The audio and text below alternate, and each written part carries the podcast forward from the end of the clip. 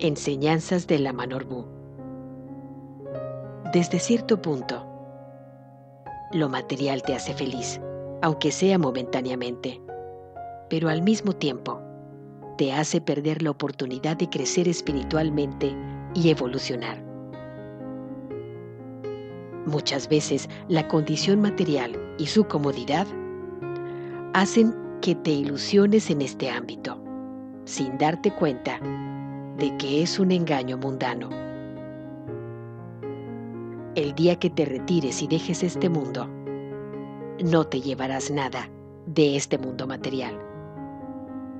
Por eso, es importante entender y vivir la vida en el mundo material desde la conciencia espiritual. ¿Cómo se hace eso? Siendo más amorosos, compasivos, generosos, compartiendo lo que está en tu condición de dar y siendo una persona de buen humor, buena actitud y ejemplo a los demás.